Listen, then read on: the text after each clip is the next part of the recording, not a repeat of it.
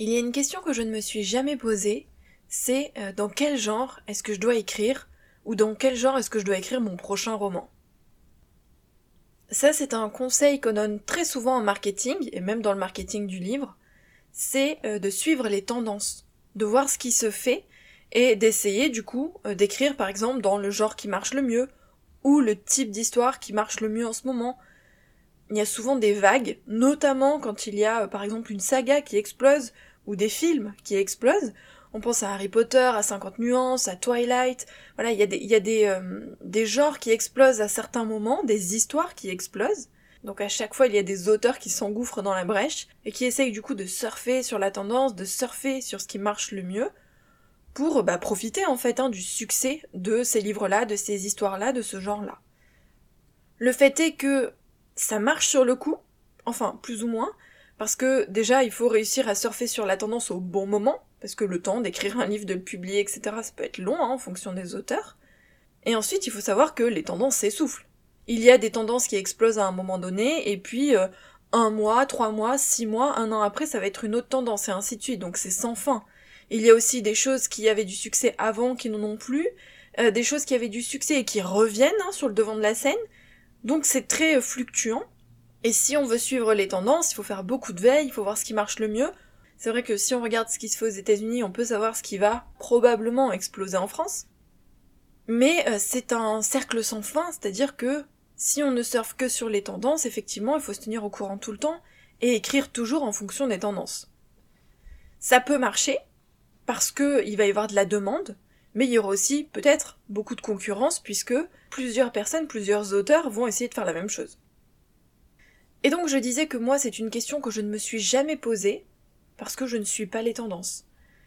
J'écris uniquement ce que j'ai envie d'écrire et vraiment, je ne me suis jamais demandé, tiens, est-ce que ça ça marche en ce moment? Tiens, est-ce que euh, les lecteurs lisent ça? Tiens, est-ce que ça ça a du succès ou non? Est-ce que c'est un genre qui marche? Est-ce que c'est un type d'histoire qui marche? Est-ce que c'est un type de personnage qui marche? Parce que je pense que vous le savez maintenant, vraiment j'écris euh, par plaisir et par envie uniquement ce que j'ai envie d'écrire et au moment où j'ai envie de l'écrire parce que comme beaucoup d'auteurs, j'ai plein d'idées. J'ai un classeur à idées rempli d'idées. J'ai aussi un panier dans lequel il y a des carnets avec plein de débuts d'idées. Pour certaines, il y a même déjà des plans ou en tout cas une préparation. Donc c'est des idées qui sont déjà euh, avancées. Pour autant, je ne les écris pas pour le moment parce que bah, je n'en ai pas envie. J'ai pas envie d'écrire sur ces histoires-là en ce moment. Donc j'écris le reste, ce que j'ai envie d'écrire. Et souvent, ce qui est marrant, c'est que l'écriture a suivi mes envies de lecture.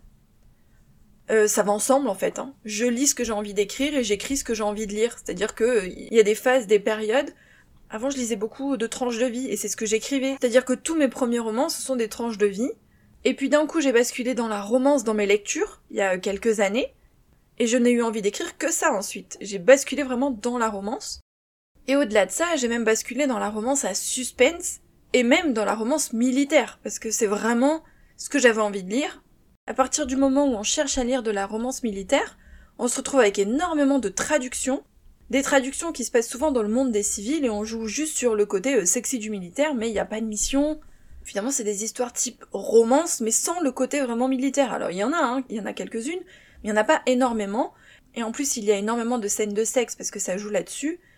Et moi, ce que j'aime dans les romances militaires, c'est le côté action, le côté aventure, le côté euh, suspense, le côté qui bouge. Et comme ça me manquait, c'est à ce moment-là que j'ai eu envie d'en écrire. J'ai eu envie d'écrire mes romances à suspense dans le domaine militaire parce que je n'arrivais pas à en trouver à lire. Si on revient même à mon tout premier roman écrit, c'était une histoire euh, vampire-sorcière parce qu'à l'époque c'est ce que je lisais, c'est ce qui me plaisait.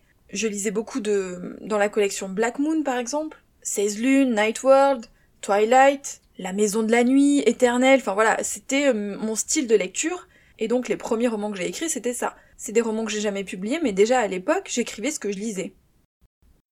Et ça, c'est vraiment un point auquel je ne veux pas déroger, et j'espère ne jamais y déroger, parce que écrire par plaisir, c'est indispensable, c'est l'essentiel, même si c'est mon activité professionnelle, même si c'est ce qui me rémunère, je veux garder ce plaisir. Et garder ce plaisir, c'est écrire ce que j'ai envie d'écrire au moment où je dois l'écrire. Et sûrement pas me forcer à écrire quelque chose qui marche à un moment donné. Je sais qu'il y a des auteurs qui essayent du coup de suivre le côté marketing, notamment ceux pour qui c'est une activité professionnelle.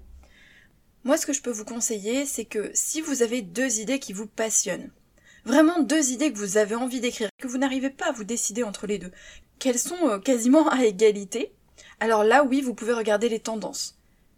Laquelle de ces deux idées collerait davantage aux tendances d'ici euh, deux mois, trois mois, six mois? Ça dépend du temps que vous mettez à l'écrire et à la retravailler.